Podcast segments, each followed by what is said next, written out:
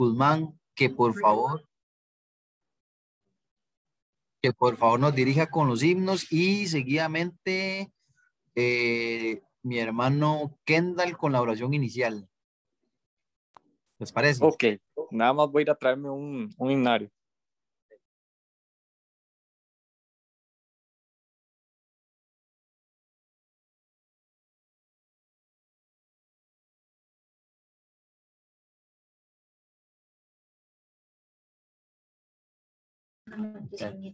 Mientras Brian de, trae el himnario, recuerden que en la clase, este, tener los micrófonos apagados. Si van a decir algo, por favor, levanten la mano ahí. hay una opción donde dice levantar la mano. Es, exactamente, en reacciones, sí. O dice reaction, si está en inglés. Eh, en los cánticos solamente Brian va a tener el, el, el micrófono encendido los demás, por favor, con micrófono apagado. En la oración, en las oraciones, exactamente igual. Todos con el micrófono apagado, solamente el hermano que está orando, la oración, eh, perdón, con el micrófono prendido. Eh, mi hermano Michael, por favor, recordar hacer usted la oración final, porfa. Valga la redundancia. Oración final, Michael. Listo. El cántico número 246. ¿Con qué pagaremos?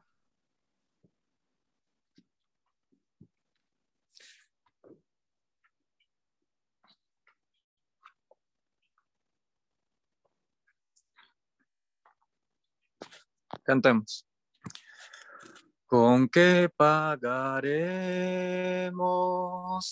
el inmenso amor que diste tu vida por el más vil pecador?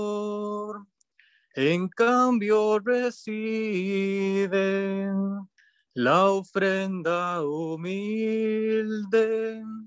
la ofrenda humilde, Señor Jesucristo, mi fiel corazón. Y cuando la noche extienda su manto, mis ojos en llanto, en ti fijaré Alzando mis ojos, veré las estrellas. Yo sé que tras ellas, cual Padre amoroso, tú velas por mí. No puedo pagarte con oro ni plata el gran sacrificio que hiciste por mí. No tengo que darte por amarme tanto. Recibe este canto mezclado con llanto, mi fiel corazón.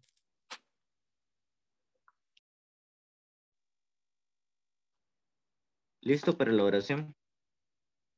Oremos. Padre Santo, Padre bueno y misericordioso, gracias te damos por el día que nos has permitido vivir y compartir en familia, por permitirnos reunirnos el día de hoy, Señor, a estos matrimonios, a estos hogares, Señor, para aprender de ti, para llenarnos, Señor, de ti. Guíanos y acompáñanos siempre, Señor. Permítenos que la clase que vamos a recibir, Señor, sea para edificación nuestra, para bendición de nuestros hogares y de la, y de la congregación. Permítenos, Señor, tener mentes y corazones dispuestos a recibirte y a escucharte. Y esto te lo pedimos, oh Señor, en el nombre de tu Hijo amado, nuestro Señor Jesucristo. Amén. Bueno, de nuevo, buenas noches. Espero en Dios que se encuentren muy bien. Eh, obviamente, esto no es lo ideal, ¿verdad? Vernos vía Zoom, online. Eh, pero debido a las circunstancias es lo que nos toca. Hay que darle gracias a Dios a pesar de ello, porque nos tiene con bien, a pesar de las circunstancias, estamos aquí. Y estamos luchando, estamos trabajando. Eh, no ha sido fácil, como lo mencioné anteriormente, pero gracias a Dios porque todos estamos aquí en la lucha para alcanzar la, la corona. Vamos a iniciar la clase de la siguiente manera.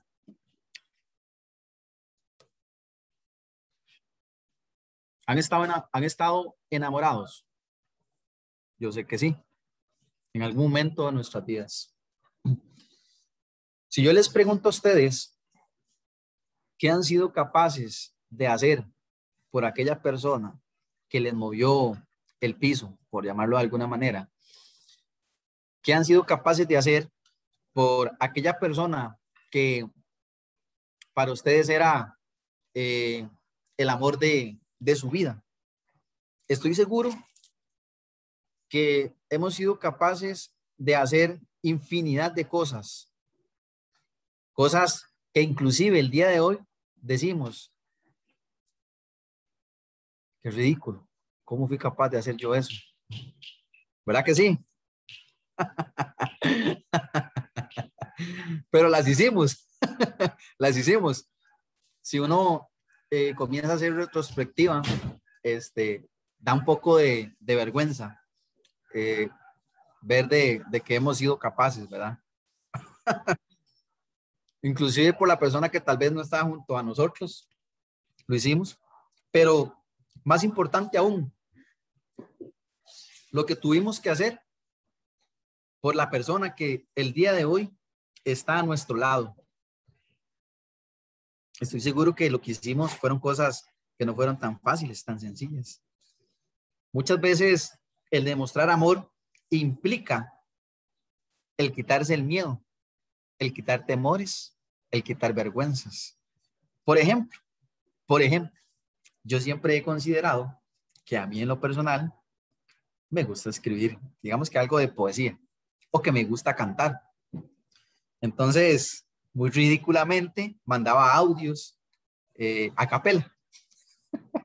a capela, ¿verdad? Eh, con mi hermosa voz a esa persona especial. Le voy a leer una canción que me gustó mucho en su momento, aunque no crean, es una canción que la que ya después de casado, pero que demuestra lo que nosotros somos capaces de decir, somos capaces de pensar y de hacer por esa persona que nos tiene loco o locas, en el caso de las mujeres, de la familia. Vea lo que dice esta canción. La voy a leer, ¿verdad? No la voy a cantar. Quiero ser, bueno, pero antes de, decirla, piensen que son ustedes en aquel momento de su juventud, en aquel momento en el que aquella persona los tenía eh, obsesionados completamente y que son ustedes los que están enviando ese texto, los que están enviando ese audio a esa persona. Quiero ser tu piel en el invierno para que el frío en ti no pueda entrar. Quiero ser la luz en tu camino, sol en la noche, agua dulce en el mar. Ser la puerta que nunca deje pasar a largo silencio y a la soledad. Ser distintos cuerpos con un mismo fin ser cariño mío, ser yo en ti. Y si he de romper cadenas que me aten, ojo con las palabras, y si he de romper cadenas que me aten a las costumbres, yo las partiré. Y si he de mover montañas que en mi mente no me dejen verte, mi amor, yo las moveré. Pongo por testigo a Dios que no te fallaré. Yo seré consejo, nena, pero no tu juez. El tiempo me enseñó que el alimento del amor es la confianza, el respeto, y ahí lo dejo. ahí lo dejo. ¿Le pusieron atención a la letra? Son cuatro estrofas. Quiero ser ser parte de, romper costumbres. Y lo prometo por Dios. Vea, son cuatro cosas que generalmente uno hace en la etapa de enamoramiento. Yo usted la amo, yo por usted hago esto, yo voy a mover cielo y tierra para que estemos juntos. Nadie va a interferir entre usted y yo. ¿Verdad que sí? Y yo pregunto, qué bonito que es el amor, ¿verdad? Qué hermoso. El sentimiento que le da fuerza al ser humano. Qué bonito que es pensar en aquella persona que me inspira a dar poesía. Porque cuando uno está enamorado, todos somos poetas, ¿verdad? Cuando estamos enamorados somos unos poetas. Qué bonito que es el amor, esa sensación de ser un campeón, de ser un ganador, de ser un vencedor, esa sensación de ser una campeona, de ser una ganadora, de ser una vencedora, porque lo lograron, lograron la meta, lograron el objetivo, lograron aquel beso sagrado, aquella salida escondidas. Por ese sentimiento que nosotros llamamos amor, innumerables poetas, cualquier cantidad de cantautores han escrito cualquier cantidad de letras musicales y poesías enmarcadas en sentimientos únicos que denotan lo que muchos hemos pasado por una relación. Dígame si no es cierto. Ah, ¿verdad? Cualquier cantidad de canciones existen en este mundo dedicadas a ese sentimiento prematuro del amor. Tanto hombres como mujeres nos hemos visto envueltos en un manjar de emociones relacionados con el amor hacia nuestra pareja. ¿O ninguno de ustedes se ha sentido así? Levante la mano quien nunca ha sentido amor en su vida. casi la levanto. Sí, Todos lo hemos sentido.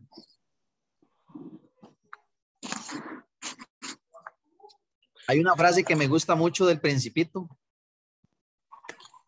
Les recomiendo que lean ese libro, muy bonito muy emocional. Dice la siguiente frase, pero aquella flor, y ojo, ¿verdad? Esto no es solamente de hombres para mujeres, también pensemos de mujeres para hombres.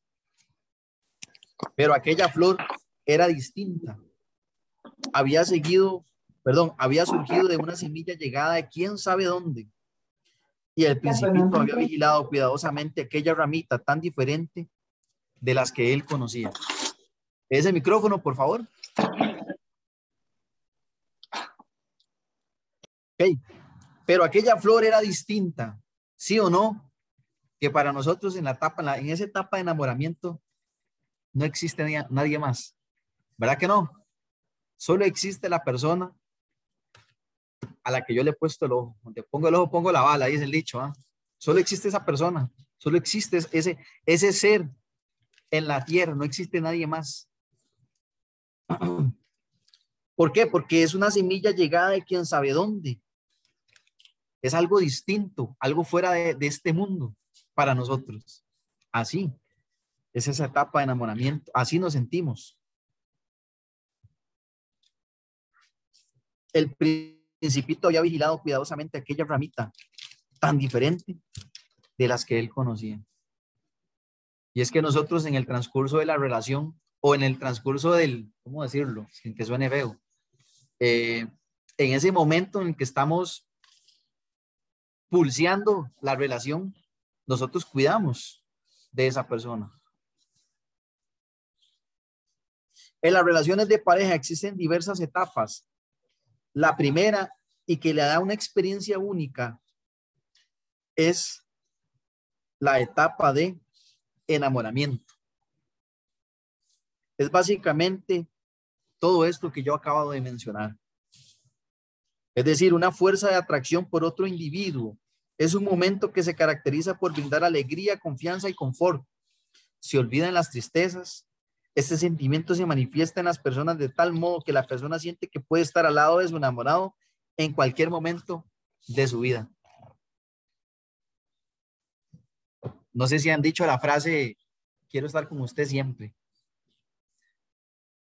En algún momento la tuvimos que haber dicho, ¿ah? No me quiero separar de usted nunca. Y bueno, ¿y qué pasa después de cinco años de casado? ¿Ok?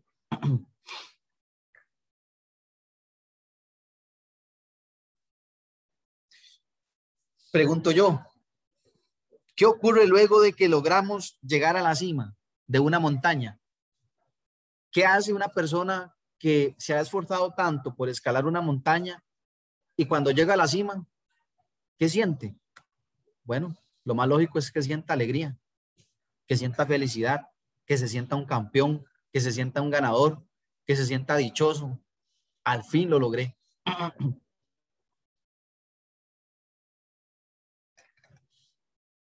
Pero hay algo también en lo que una persona debe pensar cuando llega a la cima. Y es, hay que bajar otra vez. Hay que poner nuevamente los pies sobre la tierra. ¿Verdad que sí? Piensen así en una relación de pareja sobre todo una relación marital. La meta, llegar al matrimonio. Después de alcanzar eso, ¿qué sigue? Poner los pies sobre la tierra.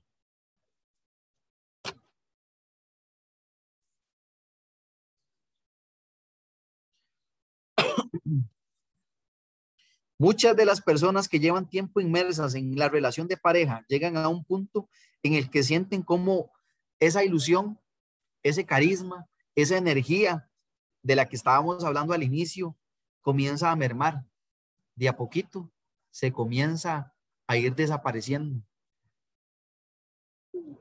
Comienza a desvanecerse. Quiero contarles que eso no es algo anormal. Eso es algo muy normal, de hecho. Es algo que va a pasar.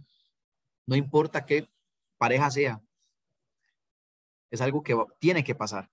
Esa sensación de ilusión en algún momento de la relación se va a tener que terminar. Así como el que escaló la montaña sabe que tiene que volver a la tierra, así el que logró la meta de casarse sabe que en algún momento tiene que poner los pies sobre la tierra.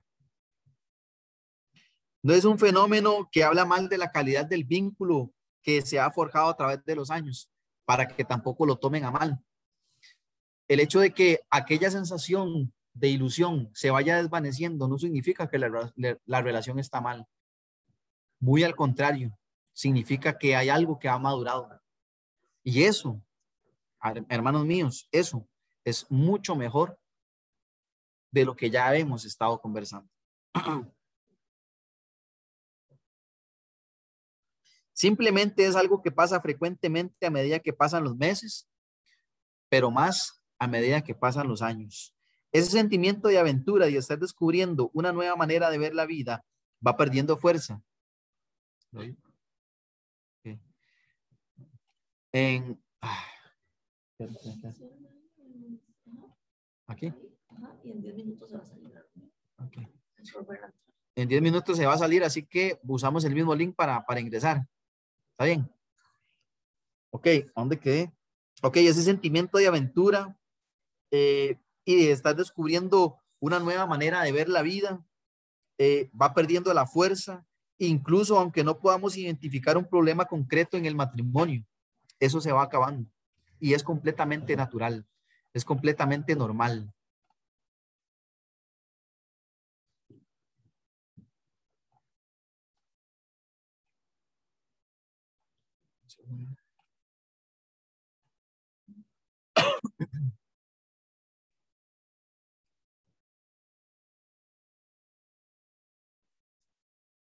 Yo pregunto, bueno, y, supongo que es una pregunta que deberíamos de hacernos todos ahora que, que estamos casados, que ya logramos llegar a la cima.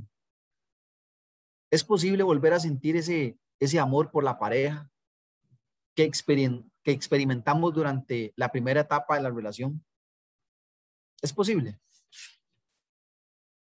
¿Alguno me podría contestar? ¿Alguno me podría dar una respuesta? ¿Alguno me podría decir sí o alguno me podría decir que no? Ahora hay un paréntesis para ver quién me responde. Quiero ver sus opiniones. Yo. Ya, mi hermano. Buenas noches, nos conectamos muy tarde. Buenas noches. Este, yo creo, siempre lo he dicho, el amor no debe morir. Si el amor muere es porque no hubo un compromiso de amor, fue un compromiso de pasión. Entonces, aunque hayan tormentas y avalanchas en el matrimonio, la pareja tiene que aprender a salir a flote juntos, no importa cuál sea eh, el motivo ni, ni la intención, eh, la, la, la, ¿cómo se llama? Bueno, sí, el, el motivo de, de, de, lo que está pasando. Yo creo que si hay madurez en, en una relación desde el principio, eh, se crece, siempre lo he dicho, con el pensamiento hasta la muerte. No es cosa de dejar abandonar a la mitad del camino, aunque eso suele suceder, esa es la moda, pero los que realmente hemos puesto un compromiso primeramente delante de Dios, vamos a amar a nuestra pareja a pesar de, porque comprendemos que Dios eh, nos ama y nosotros tenemos que amar es una relación de, conjunto de, de, ideas, de conceptos, principalmente espirituales, de conexión con Dios. Y entonces eh, siempre, siempre tiene que estar vivo el amor, por lo menos en mi caso. Eh, y yo sé que mi esposa también, y si no que ella me desmienta ahora, hemos luchado mucho y nos hemos amado hasta, hasta el día de hoy y esperamos, porque esa es la ilusión, no hay en nosotros un motivo de dejarnos llamar o un pensamiento de dejarnos llamar y nos seguiremos amando hasta que Dios nos permita la vida. Okay. Perfecto, excelente comentario y es válido en realidad. Eh, nosotros como cristianos que somos, tenemos que entender que nuestra condición tiene que ser diferente a la de las demás personas. ¿Por qué? Porque hemos obedecido a un llamamiento. Porque luego de que obedecimos a ese llamamiento, eh, se nos fue revelado un misterio que nadie conocía y nosotros hoy, gracias al Señor, lo conocemos. Y parte de ese misterio es el amor, el amor incondicional, puro, inmarcesible, así como el mismo amor que tuvo Jesús para con nosotros, para con la iglesia.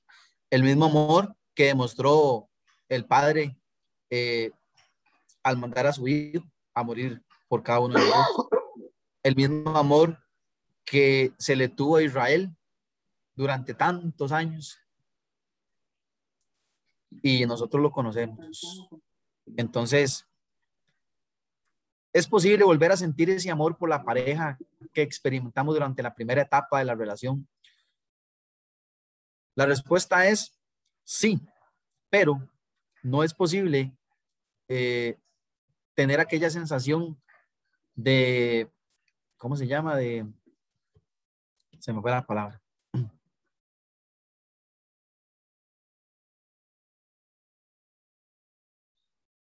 no es posible sentir aquella sensación eh,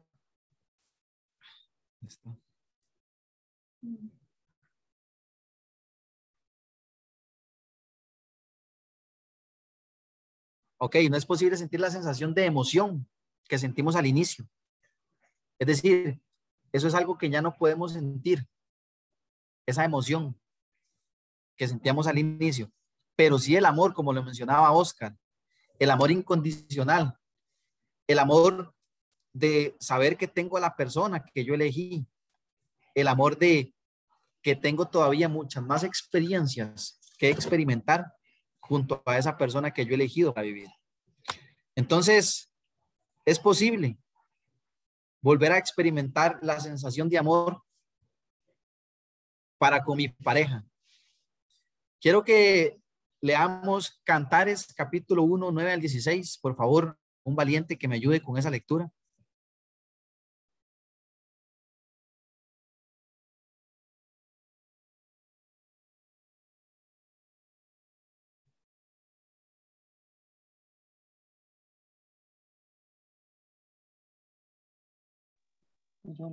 Lo leo. Por favor. 1.16, Cantares. 1.16. Ah, sí, sí, sí. Perdón, ah, en otra. Cantares 1, 9 al 16. Es 1, 9 al 16. Ah, dice. Dice, alleguada de los carros del faraón. No, Dios no es. Ayer, no, Yegua, no yeguada.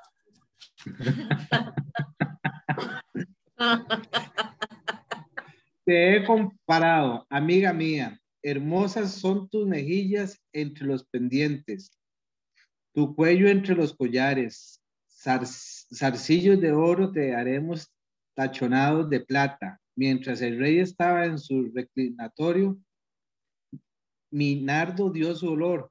Mi amado es para mí un mo- monojito, manojito de mirra que reposa entre mis pechos. Racimo de flores de a- Ayena en las viñas de Engadí. Es para mí mi amado. He aquí que tú eres hermosa, amiga mía. He aquí eres bella, tus ojos son como palomas.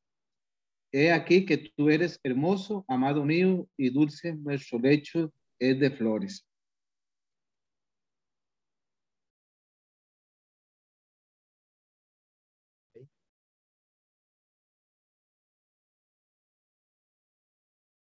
Hoy yo les quiero decir, les quiero comentar que la clase se llama, o el título que le he puesto a esta clase es Enamórate de tu pareja. Enamórate de tu pareja porque ella te da la seguridad que tú buscabas desde la juventud. Jesús, por medio de su sacrificio, nos ha enseñado cómo nosotros debemos amar a nuestro cónyuge. A estas alturas de nuestras vidas, es claro que hemos entendido este hecho. Ya somos cristianos, ya somos discípulos que han pasado por años de entrenamiento con prédicas, con clases, e inclusive hemos visto acciones que ha hecho Dios en nuestras vidas y las hemos palpado. Hemos, hemos sido testigos de cosas maravillosas. Entonces,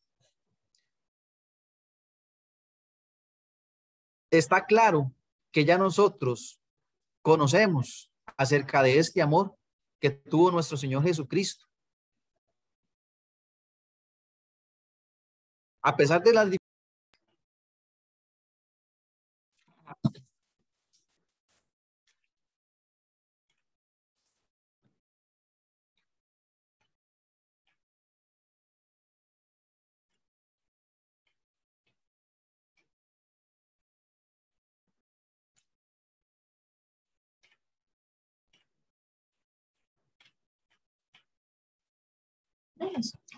Estamos todos, ¿verdad? Ok. ¿Dónde quedamos? Ok, como les iba diciendo, está claro que nosotros conocemos lo que ha hecho nuestro Señor Jesucristo por nosotros, por su iglesia. Es un hecho que hemos vivido cosas difíciles en nuestra vida matrimonial. Es un hecho que no ha sido sencillo. Algunos tienen más tiempos que otros. En mi caso, el otro mes, si Dios quiere, cumplimos seis años. Seis años. Estamos empezando todavía. Y en seis años hemos vivido cosas que no han sido sencillas. Hemos vivido cosas que han sido maravillosas. Y gracias a Dios que a pesar de todas las circunstancias que nos ha sobrevenido, a pesar de la pandemia, a pesar de todo lo que, lo que nos ha caído, Dios nos tiene aquí con vidas, nos tiene juntos, luchando. Y hay hermanos aquí que tienen, ¿cuántos años? 40 años de casados, 50 años de casados, 20 años de casados, 11 años de casados. Hay hermanos que tal vez tienen meses, años. Pero, como lo dije, a pesar de esas dificultades que cada matrimonio, ustedes saben cuáles son, han pasado, el día de hoy pueden decir, llevamos X cantidad de años, llevamos tanto tiempo juntos. Hemos logrado superar ciertas dificultades. Efesios 5:25 dice, maridos, amad a vuestras esposas, así como Cristo amó la iglesia y se entregó a sí mismo por ella. El amor de nuestro Señor fue tan grande que no antepuso su condición de hijo para no autosacrificarse por la iglesia. Hebreos 5.8 dice, y aunque era hijo, aprendió obediencia por lo que padeció. Con el único fin de que ésta se presenta, sea presentada ante su Padre como una iglesia santa y sin mancha alguna. De la misma manera, y pese a lo difícil que ha, que ha acontecido en las vidas de cada uno de nosotros, o pese a las, a las especialidades, no lo sé, nosotros eh, no hemos antepuesto nuestro orgullo, no hemos antepuesto nuestra condición con tal de ver feliz a nuestra pareja. O si no, el día de hoy no estaríamos aquí en esta reunión los que estamos. ¿Verdad?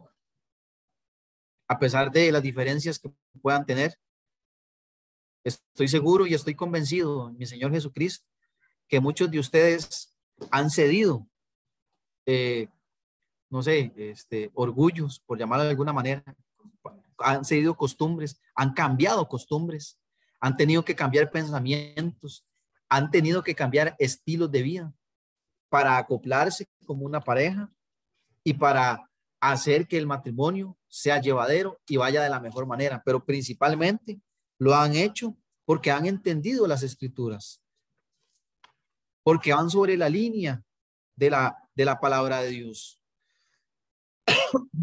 Proverbios dice, cordón de tres dobleces es difícil de romper.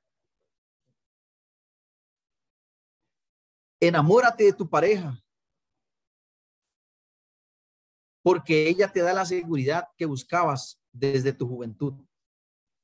¿Quién se siente inseguro de lo que hizo nuestro Señor Jesucristo por nosotros? ¿Alguno de los que estamos aquí se siente inseguro con eso? ¿Verdad que no? Nosotros estamos completamente seguros de que nuestro Señor Jesucristo se sacrificó. Estamos tan seguros que sabemos que fue este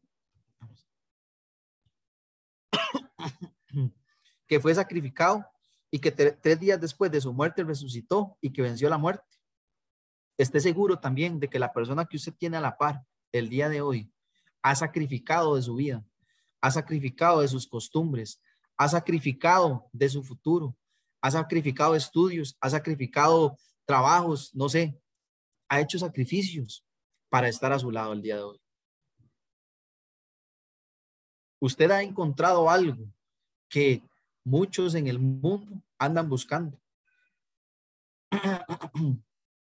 Ustedes saben que a nivel nacional se dio una tasa muy alta de divorcios, ¿verdad? Por esta pandemia. ¿Saben por qué? Porque la gente ya no se soportaba. Eh, antes no se veían tan a diario porque uno trabajaba, el otro trabajaba. Pero ahora que ha habido esta situación, eh, entonces, y con esta cuestión de teletrabajos y todo este, este asunto, se tenían que ver a diario. Y resulta que las parejas se comenzaron a divorciar porque no se soportaban. Porque antepusieron el orgullo. No estaban seguros de lo que habían encontrado.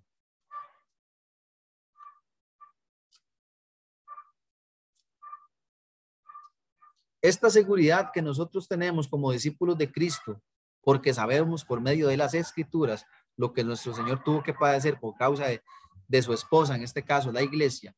Así como Cristo ha hecho este sacrificio, tu pareja está, perdón, tu pareja, esta que está en estos momentos a tu lado, se ha sacrificado infinidad de veces para que hoy tengas logros, metas y sueños alcanzados. ¿Quién te ha dado hijo y la seguridad de que están a salvos de manos maliciosas que puedan dañar a tu semilla? Pregunto yo a los varones, a los hombres, a los líderes, eh, a los cabezas de hogar. ¿Quién te ha dado hijos y te da la seguridad de que tus hijos están a salvo de manos maliciosas que puedan dañar tu semilla? Dígame, ¿quién le da esa seguridad? La esposa, para los que tienen hijos, ¿verdad? ¿Quién le da esa seguridad? La esposa. No hay nada más feo, más triste eh, y más agobiante que saber que nuestro hijo está en manos de una persona que no es su mamá. Y bueno, en el caso mío, pues puedo decirlo, este, por las circunstancias de nuestra vida, pues a nosotros, nosotros tuvimos que pasar por muchas manos y no por la mano de nuestra madre. Y fue difícil y fue complicado. Eso afecta, eso afecta a la niñez. Pero ustedes tienen esa gran dicha, tienen esa ventaja, tienen esa seguridad de que sus esposas han criado a sus hijos juntamente con ustedes, porque ustedes les han enseñado a ellas. ¿Quién te ha ayudado a sostener el hogar a estas alturas de la vida? Cuando se han venido movimientos económicos duros y difíciles, ¿quién te ha ayudado a sostener la, economía? Obviamente sabemos que Dios nos ha colaborado, pero ha puesto personas, a ángeles maravillosas, en este caso a mujeres y hombres que han sostenido esa economía para el hogar. ¿Quién te ha suplido o ayudado a mantener la estabilidad de la economía en tu casa? ¿Quién te sorprende con un mal chiste y te saca una carcajada a mitad de la medianoche? A veces están ahí conversando y de repente uno como hombre que es, a veces inmaduro, a veces, eh, no sé, así somos los hombres, ¿verdad? salimos con algo. ¿Y quién le ha dado esa sonrisa a la mujer? ¿Quién ha puesto esas, esas, esas carcajadas, esas alegrías en los labios de la mujer? Sus esposos. Estén seguras de que ese caballero que está a la par de ustedes, que pese a las dificultades de las economías, que pese a los, a los conflictos que hay en el trabajo, que pese al estrés, llega en la noche a escucharlas, a escuchar sus necesidades, a velar por ustedes y a sacarles una sonrisa para que ustedes estén contentas.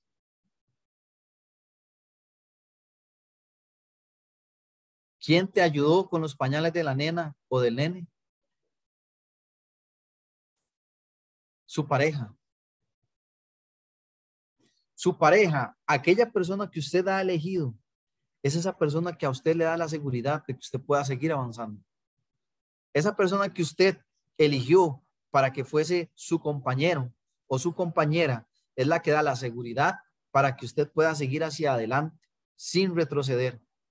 A pesar de las aflicciones y las dificultades, usted puede avanzar porque hay un pilote, hay un, eh, una ayuda, un bastón, alguien que sostiene su brazo caído, su pierna mala, alguien que le ayuda a levantarse y es su pareja. Enamórate de tu pareja porque ella, tu pareja, te da la seguridad que buscabas desde los días de tu juventud. ¿Quién pese a una pandemia, una crisis fiscal, problemas de desempleo, problemas con las clases de los nenes y el fin del mundo, te acompaña? el día de hoy. A pesar de todo eso, te acompaña el día de hoy. No importa cuántas veces has tomado una mala decisión, porque como eh, hombres y mujeres que somos, muchas veces hemos tomado malas decisiones. No importa cuántas de esas malas decisiones usted ha tomado en su vida. Tu pareja te ha acompañado el día de hoy y te ha dado la seguridad de que está ahí para ti. No importa si usted se equivocó, no importa. Esa persona, usted la tiene ahí a la par. Su marido y su esposa. Ahí están. No se ha, ¿cómo se llama? No se ha escabullido. No ha huido de su vida.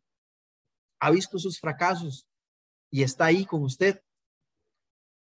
Porque sabe muy bien que usted va a encontrar logros también.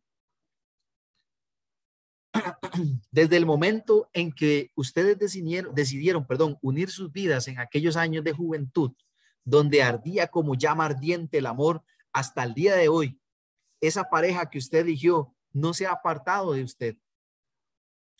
Viendo sus defectos, viendo sus virtudes, conociendo quién eres y quién eras, hoy tu pareja te da la seguridad que desde tu juventud tú buscabas. Seguridad que ninguna otra persona le va a dar. Seguridad que en nadie más usted va a poder encontrar más que en su pareja.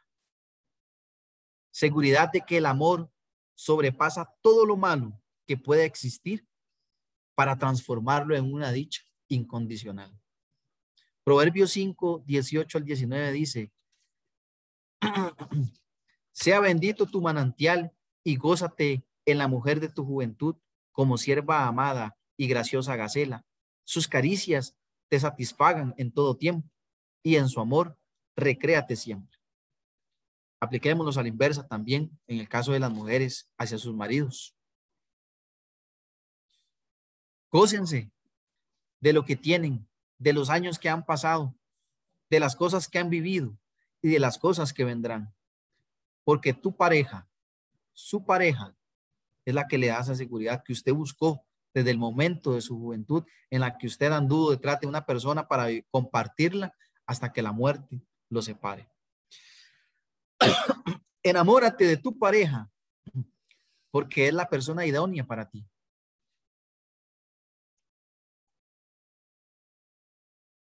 Las escrituras nos dicen que el Señor nos escogió desde antes de la fundación del mundo, ¿verdad que sí? Efesios 1.4 dice, según nos escogió él antes de la fundación del mundo para que fuésemos santos y sin mancha delante de él. Correcto, eso dice Efesios. Pero si fuimos escogidos, ¿por qué muchas veces tomamos decisiones que van en contra de nuestro Señor? Porque si fuimos escogidos, podemos perder la salvación si Él nos escogió. Bueno, porque a pesar de que fuimos escogidos, también tenemos derecho a elegir, por llamarlo de alguna manera, es decir, libre albedrío. Es decir, tanto usted como yo podemos decir en seguir, perdón, podemos pensar en o en decidir seguir o desistir de este camino del discipulado que hemos tomado. Claro está, como tenemos la capacidad de decidir en seguir o no seguir, conocemos las consecuencias que tienen ambas decisiones. Y por eso estoy seguro que el día de hoy ustedes, ustedes y yo estamos aquí hablando y compartiendo de la palabra, porque hemos decidido, como dice el himno, seguir a Cristo, porque sabemos qué recompensa tiene seguirlo a Él. Sabemos los beneficios que tiene seguirlo a Él. Así como nosotros fuimos elegidos por un ser superior, del mismo modo, también fuimos elegidos por un semejante para formar parte de una relación, o más bien de una institución maravillosa que nosotros llamamos, o que fue llamada matrimonio, ¿verdad? Esta decisión no solo depende de mí, yo como hombre, sino que también depende de mi esposa, ella como mujer, porque a pesar de que yo la vi y me enamoré y la elegí, yo también dependía de que ella se enamorara y me eligiera a mí también. ¿Ok? Si eso no pasa, pues entonces no, no, no, no, no, no existiéramos como matrimonio. Pero ella me eligió a mí y yo la elegí a ella, así como Dios me ha elegido. Esta decisión no solo, bueno, ya, eso ya lo comenté, perdón. Alejandra.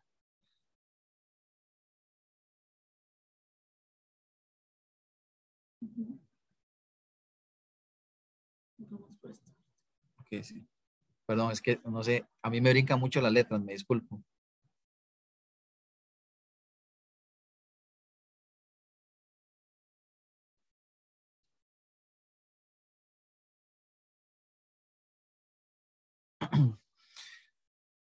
Tanto ella como yo nos elegimos mutuamente y por eso es que hoy todos estamos aquí reunidos como matrimonio.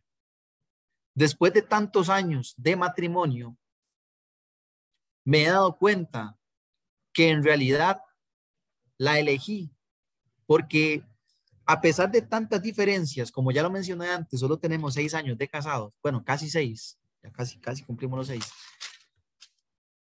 A pesar de tantas diferencias entre ella y yo, recuerdo el momento que nos estábamos casando, la jueza dijo, ustedes vienen de mundos diferentes, entonces yo les deseo lo mejor.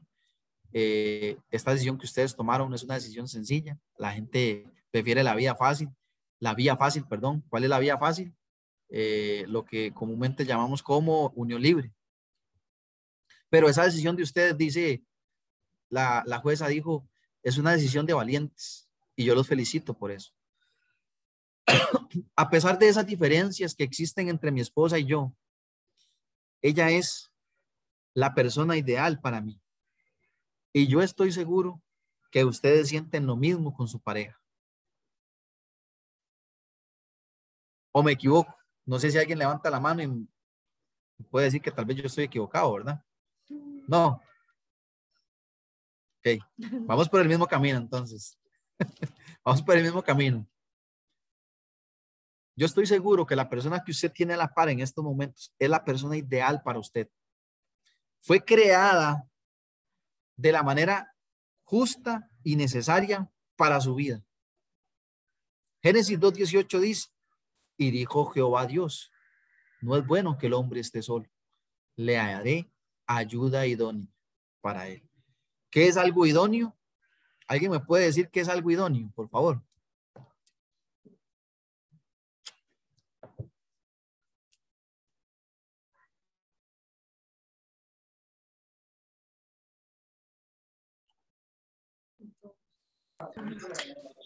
Yo, es, es tal vez, no sé, mm, lo que se me viene a la mente es como esa persona, bueno, hablando así en cuestión de matrimonio, como esa persona apta, este, que cumple tal vez con, con, con toda cabalidad, por así decirlo.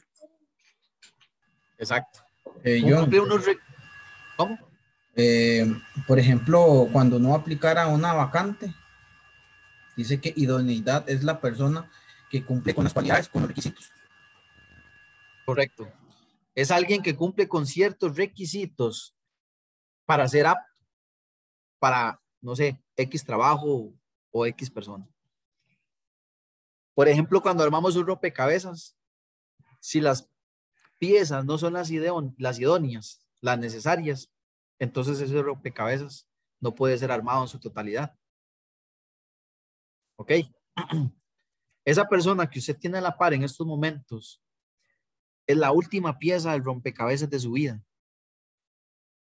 Es la pieza, la pieza justa. Usted la pone y usted ve el panorama completo.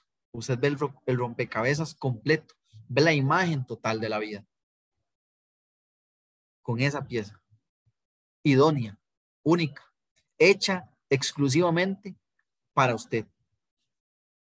La persona que hoy es su esposo, la persona que hoy es su esposa, es la persona idónea para usted. No importa si en alguna parte de su, de su matrimonio, y ojo con esto que voy a decir, no sé si ha pasado, si no ha pasado en buena hora, pero si le ha pasado, no se preocupe. No importa si alguna parte de su matrimonio llegó a sentir que esto no era así. Es decir, no sé si en algún momento de su vida marital usted sintió que la persona que usted eligió no era la correcta. No importa. Recuerde que como discípulos le hemos fallado a nuestro Señor y aún así Él nos ha elegido desde antes de la fundación del mundo. Así que, efectivamente, Tal vez mi esposo o mi esposa en algún momento nos fallaron, y tal vez pensamos que no es la persona idónea, pero, pero sí lo es.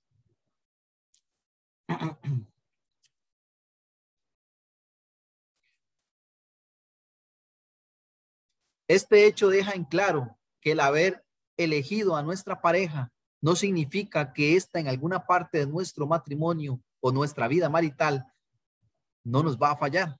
Es un ser humano. Es un ser que comete errores. Es un ser que como yo está en busca, porque somos discípulos, está en busca de llegar a la estatura de Cristo. En el camino van a haber tropiezos.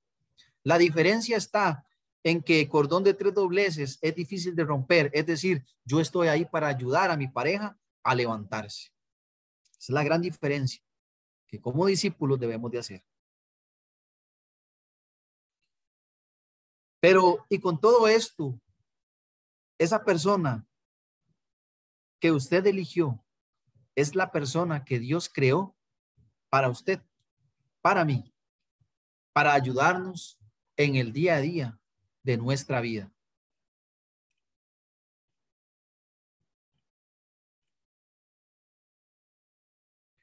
Esta persona que sazona sus mañanas es la persona que sazona sus noches con ronquidos, con muecas, con risas extrañas, cosas que nunca nos imaginamos en la etapa de enamoramiento, las vivimos después de X cantidad de tiempo, de años como esposo y esposa. Es la que elegimos para que nos acompañara en la aventura de vivir. Compra de casa, compra de carro, compra de moto, compra de ropa. Pero mejor aún, es que muchas veces nos exhorta cuando nosotros fallamos. Es la que muchas veces nos insiste en que no nos desviemos. Eclesiastés 4:10 dice, porque si uno de ellos se cae, el otro lo levantará. Perdón, el otro levantará a su compañero, pero hay del que cae cuando no hay otro que lo levante. Usted tiene esa dicha el día de hoy. Usted tiene una persona que lo puede ayudar a levantarse.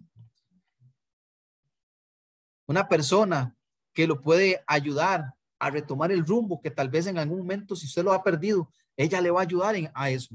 Él la va a ayudar a seguir el rumbo. Dios creó al hombre y a la mujer para que se hicieran compañía, los creó para que estuviesen juntos. Y créanlo, la creación de Dios es perfecta. Enamórate de tu pareja, porque desde que eras joven buscaba seguridad para vivir y tu pareja te ha dado esa seguridad. Haga retrospectiva y se dará cuenta que es cierto lo que le estoy diciendo. Enamórate de tu pareja porque es la persona idónea para ti. Ella es la persona que se amolda a su vida. No hay nadie más. Si usted busca en otro lado, no lo va a encontrar porque la persona que se amolda a su vida y que está hecha exclusivamente para usted está a la par suya. Su pareja, su esposo o su esposa.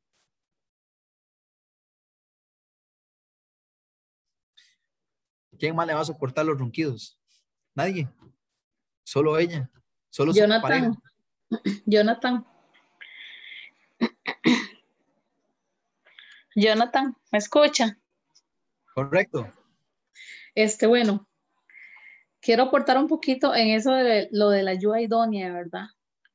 como un matrimonio cristiano, nosotros debemos de trabajar todos los días, o al menos yo como esposa, debo de trabajar todos los días para hacer una ayuda idónea, porque digamos, es mi decisión si hago que mi matrimonio se destruya o no, hablando de mi parte solamente, porque digamos, Dios, uno se casa, ¿verdad? Dios se, lo ayuda y, a seguir adelante y todo eso, pero muchas veces nosotros mismos ponemos las piedras en el camino para no ser una ayuda idónea. Muchas personas o, muchos matrimonios, cada uno coge por su lado y abandonan un poco los caminos de Dios, se enfrían espiritualmente y toman decisiones que se destruyen el matrimonio. Entonces no están siendo idóneos. El ser idóneo es un trabajo que nosotros debemos día a día estar alimentando, por decirlo así, es alimentar el amor.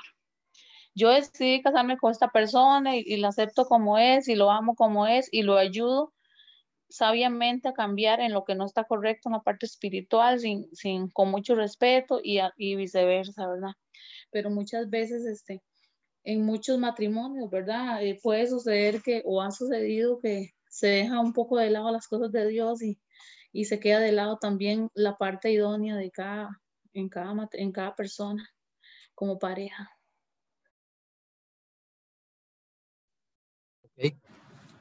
Exactamente. Cuando uno de los dos se desliza, el otro tiene que ayudarlo a levantarse. Eso como discípulos debemos de entenderlos.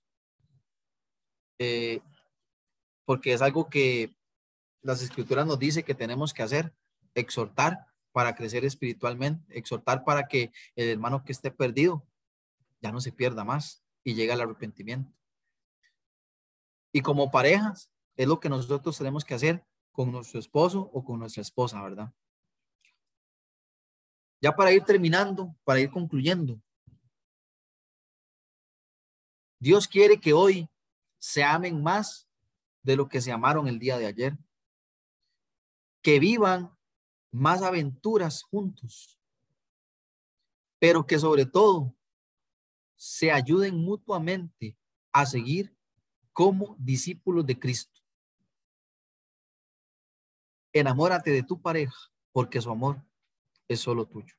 Que Dios les bendiga, mis amados hermanos. No sé si tienen algún comentario, algún aporte más. Este es el momento para hablar.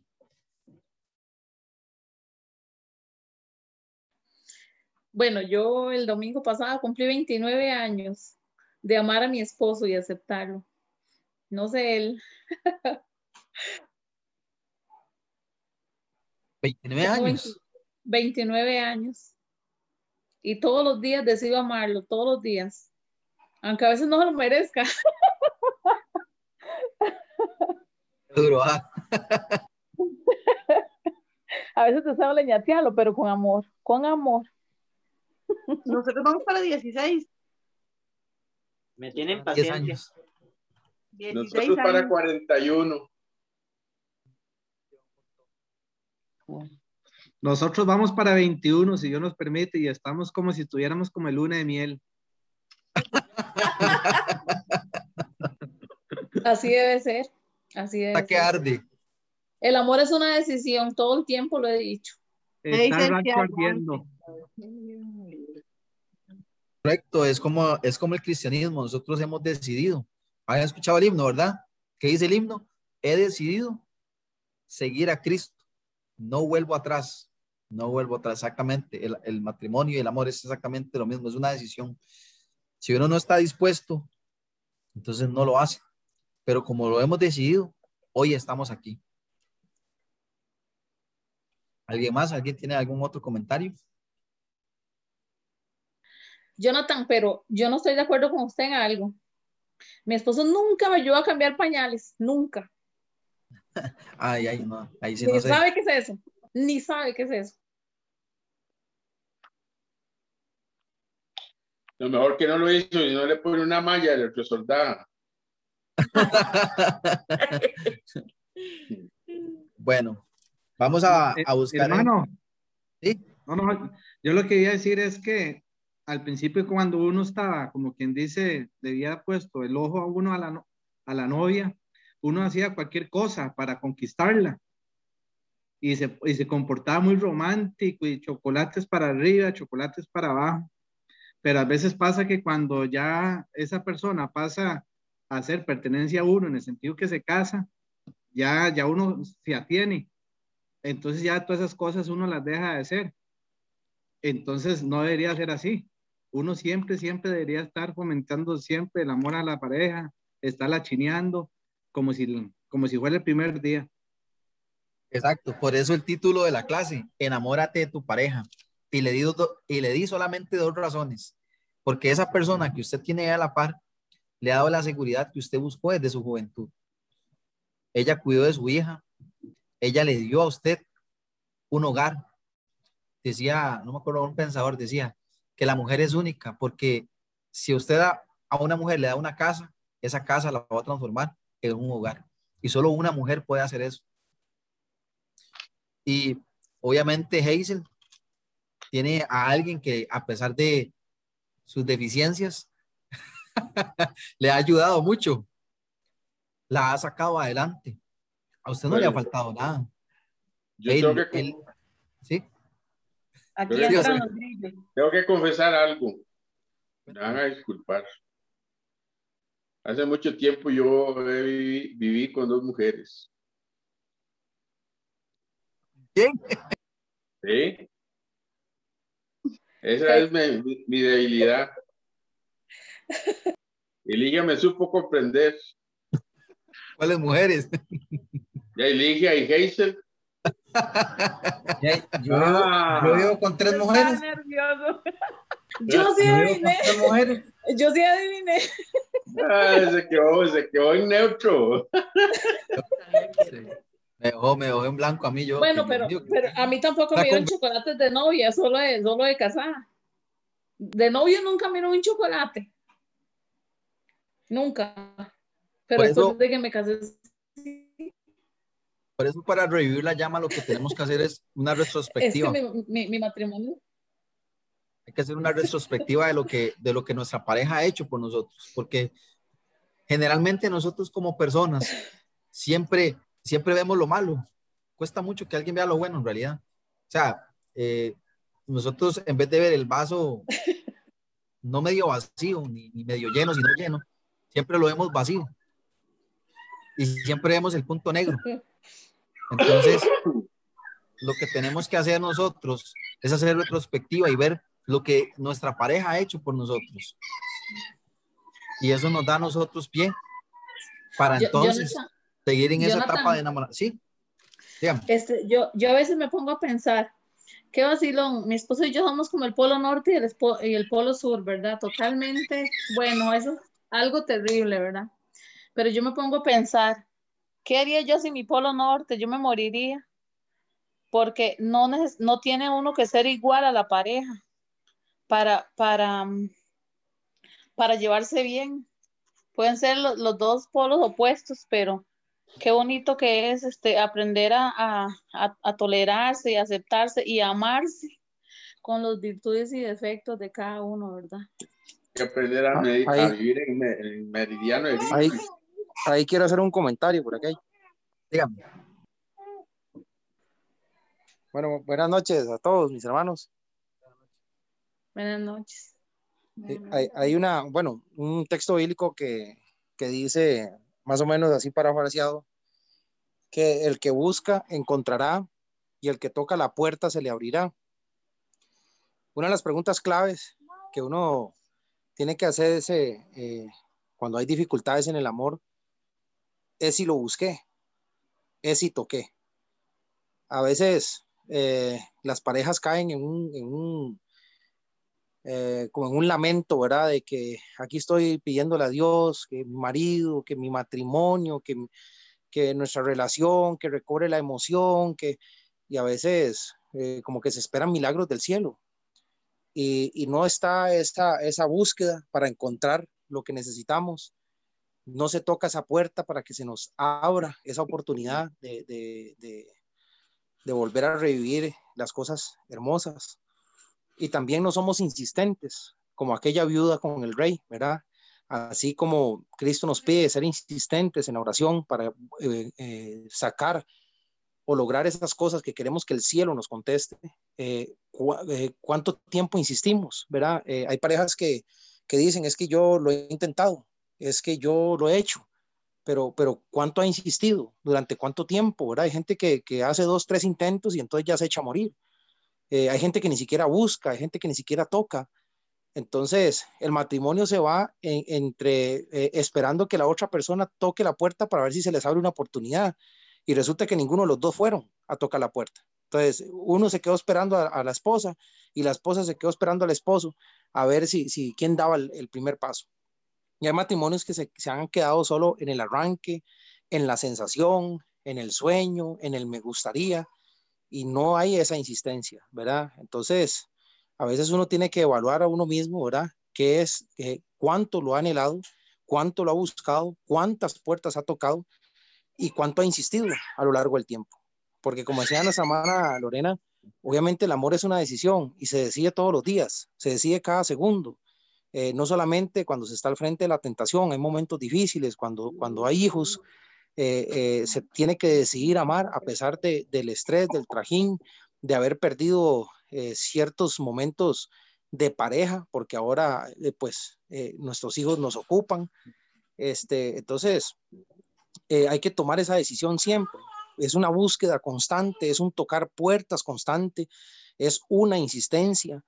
Y entonces a veces estamos lamentándonos, creyendo que por los dos, tres intentos que hicimos, entonces eh, ya somos eh, los grandes esposos y esposas, pero resulta que es que el cielo no nos contestó, resulta que la vida está en contra de nosotros, resulta que, que es que solo mi matrimonio sufre, ¿verdad? Y, y, y, así no funcionan las cosas.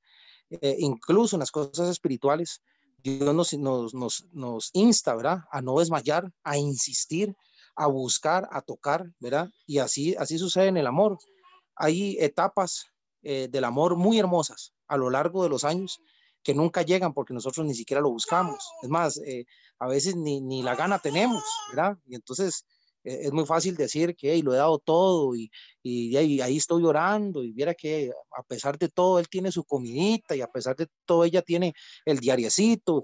así no funciona el amor, ¿verdad? Y, y hay, hay, algo muy interesante de la clase que, que desde el principio nuestro hermano Jonathan este, mencionaba, y es que las sensaciones cambian, es muy difícil volver a sentir aquellas mariposas en el estómago por, por aquel, aquella, aquella carta que venía con un chocolate o con una galleta dentro del sobre, porque el amor, siempre lo he dicho en varias reuniones, el amor va madurando, el amor eh, eh, genera sensaciones muy diferentes. Por ejemplo, hoy por hoy a mi esposa y a mí nos emociona mucho eh, nuestros cafés, por ejemplo nos emociona mucho eh, estar eh, solamente descansando, viendo nuestra serie de Netflix.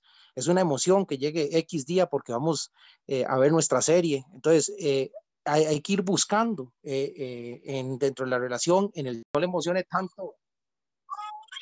tal vez a mi esposa no le emocione tanto que yo le traiga un sobre con, una galleta o algo así, porque el, el, amor, el amor ha cambiado, ¿verdad? Hay otras cosas que, que le emocionan y estos ratos, eh, por ejemplo, en el caso particular de nosotros, nosotros tenemos tiempo para nosotros después de las nueve.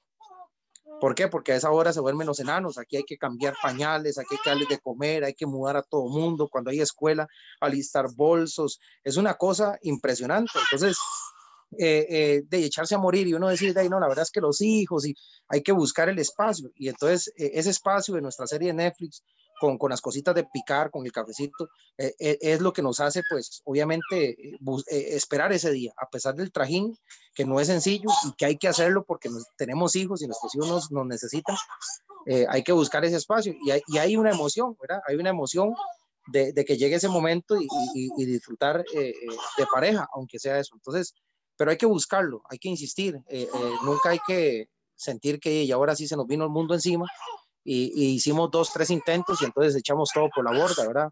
Hay que seguir tocando puertas porque Dios va a abrir esas oportunidades. El matrimonio Dios lo hizo para que, para que fuéramos felices. Entonces hay que, hay que buscar esas puertas donde abren en esos episodios, donde va madurando la relación, esos episodios de felicidad, de, volver a sentir, eh, eh, tal vez no, no igual eh, la sensación como al principio, pero sí sensaciones un poquitico más al momento, ¿verdad? Entonces, pues obviamente también el, el consejo para, para, para, todos y el consejo que agarramos para nosotros mismos, hay que seguir eh, eh, buscando los momentos para enamorarnos, ¿verdad? Jonathan, usted puede aceptar a mi esposo. Ah, ok. Ah, mira, sí, te lo vi. Ahora sí. Esto. Sí, correcto. Eso que mencionaba el hermano, hermano Yari, eh, muy atinado. Este, un dato importante es siempre insistir persistir. Esto es como, como el camino que hemos tomado, es decir, si, si, si alguien desiste de la fe, lo más lógico es que, eh, ¿cómo se llama? Que no, no, no, consiga obtener la corona de vida, ¿verdad? Vean lo que dice este señor. Lo busqué. A mí me gusta esta frase. Nada en este mundo puede tomar el lugar de la persistencia. Talento no. Nada es más común que un hombre fracasado con talento. El genio no lo hará. Genio no recompensado es casi un proverbio. educación no. El mundo está lleno de negligentes educados. La persistencia y la determinación son omnipotentes. Y esto aplica para la vida del cristiano como también para la vida de un hombre casado o de, una mujer eh, casada también, ¿verdad? Estamos hablando de matrimonios que están en el cristianismo. Entonces, esto aplica para todo en realidad. Persistencia, determinación, determinación y persistencia para seguir amando a esa persona pese a las cosas que se avecinen, pese a las cosas difíciles y pese a las cosas buenas también, porque no solamente cosas malas hay, hay cosas muy buenas. Este, persistencia y determinación para que los dos sigan el camino del discipulado y no se pierdan y se ayuden mutuamente y logren alcanzar la corona de vida. ¿Algún otro comentario? Yo quería también aportar, eh, uno aportando un poco a lo que decía nuestra hermana Lorena, de que este, ella cree o piensa que, que ella es el polo sur y el polo norte con, con su esposo. Creo que así somos todos. Y, eh, no solamente, digamos, en el, en el plano matrimonial, sino en todos los aspectos de nuestra vida, en un equipo de trabajo, en un equipo de estudio, todos somos muy diferentes. Recibíamos nosotros, este, mi hermano y yo, un, eh, eh, en una de las clases de la U, recibí- eh, estábamos viendo el tema de sinergia y, y eso es muy importante porque eh, sinergia es eh, trabajar en equipo, eh, estar unidos independientemente de que tengamos una forma de pensar, una forma, un carácter diferente. Y eso también aplica para el tema, para el tema del matrimonio y, y- y en general en nuestra vida, con las familias, con las amistades. Eh, sinergizar también eh, es importante porque uno también tiene que dejar el egoísmo. A veces hay cosas que uno quisiera hacer, pero ahí ya, ya, ya no las puede hacer porque yo tengo que, tengo que pensar en la otra persona. Hay que hacer un trabajo en equipo y en este caso, en el matrimonio específicamente, pasa exactamente igual. O sea, hay cosas que yo ya no puedo pensar, ni decir, ni hacer, porque yo tengo a alguien a la par con la que tengo que hacer sinergia, unidad, que unidad viene, este, decía el apóstol Pablo en Efesios capítulo 4, versículo versículo 3, solícitos en guardar, en guardar la unidad del espíritu en el vínculo de la paz. Entonces, como cristianos, máxime, ¿verdad? Que eh, eh, más allá de matrimonio, eh, debemos siempre guardar por ese vínculo de la, de la, de la, de la paz, que es la unidad. Entonces, si en nuestra vida laboral, si en nuestra vida familiar lo hacemos, entonces con mucha más razón en la parte matrimonial. Eh, después, un comentario acerca de lo que decía nuestro hermano Yari eh, y de lo que han venido comentando de los chocolates y las cartas. Igual, todos los matrimonios son iguales. eh, por lo general, por lo general, uno se conquista y da rosas y da chocolates, pero eso no quiere decir que solamente en eso uno va a encontrar e- emoción. O sea, tenemos muchas formas, ¿verdad? De emocionarnos, de volver a reencontrar ese sentimiento. Eh, a mí en lo particular, eh, este, de un día estos me puse como a, limpiar la computadora y empecé a, a revisar fotos que tenía. Este, bueno, y, y Daniela, Jonathan, Arián y yo tenemos un grupo ahí. Entonces yo empecé a mandar fotos viejas, pero les, les estoy hablando fotos de 3, 4, 5, 6 años. Y vieras a mí cómo me, me, me emocionó y cómo hasta me sacaba las lágrimas, porque yo me ponía a analizar todo el tiempo que ha pasado, todo lo que hemos vivido, porque hemos vivido cosas buen- buenas, cosas malas, eh, experiencias amargas, experiencias dulces. Entonces, no necesariamente tenía que tener un chocolate a la par o una rosa, ver las fotos de todo lo que hemos vivido, de los lugares que hemos ido, eh, de las cosas que hemos hecho. Eh, también otra cosa, por ejemplo, a nosotros, a veces, vamos a yo tengo como, como dos años de estar en la casa, ¿verdad? Porque no he encontrado, digamos, no he tenido estabilidad laboral, y es- hemos estado como dos años, pero a veces por lo de las contas y porque yo a veces vendo, ¿verdad? Outsourcing, a veces, a veces ni nos da tiempo de hacer algunas cosas. Y vieras que a mí, por ejemplo, bueno, y a ella también, ver una película, digamos que estemos en familia, eso nos llena tanto de emoción, o sea, se siente tan diferente, entonces no necesariamente un chocolate, una salida del cine o una carta, que hey, son cosas eh, que por lo general se hacen, pero hay otra, miles de cosas que uno puede hacer que genera esa emoción este, y empieza como a encenderse nuevamente esa llama. Entonces, no necesariamente tiene que haber chocolates de por medio cartas. al final ese es el, el, el punto, ¿verdad? porque y mucho se habla de eso, pero no es, di, eh, no es regla general, digamos, hay sus excepciones.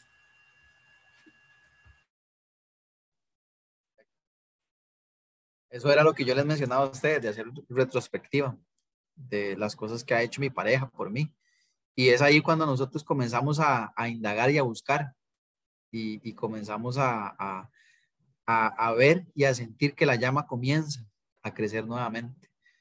Eh, al final todo va a ser el detonante, o, o, va a ser el detonante, perdón, para que nosotros comencemos a, a buscar nuevamente a la pareja y amarla como tiene que ser amar a nuestra pareja como tiene que ser.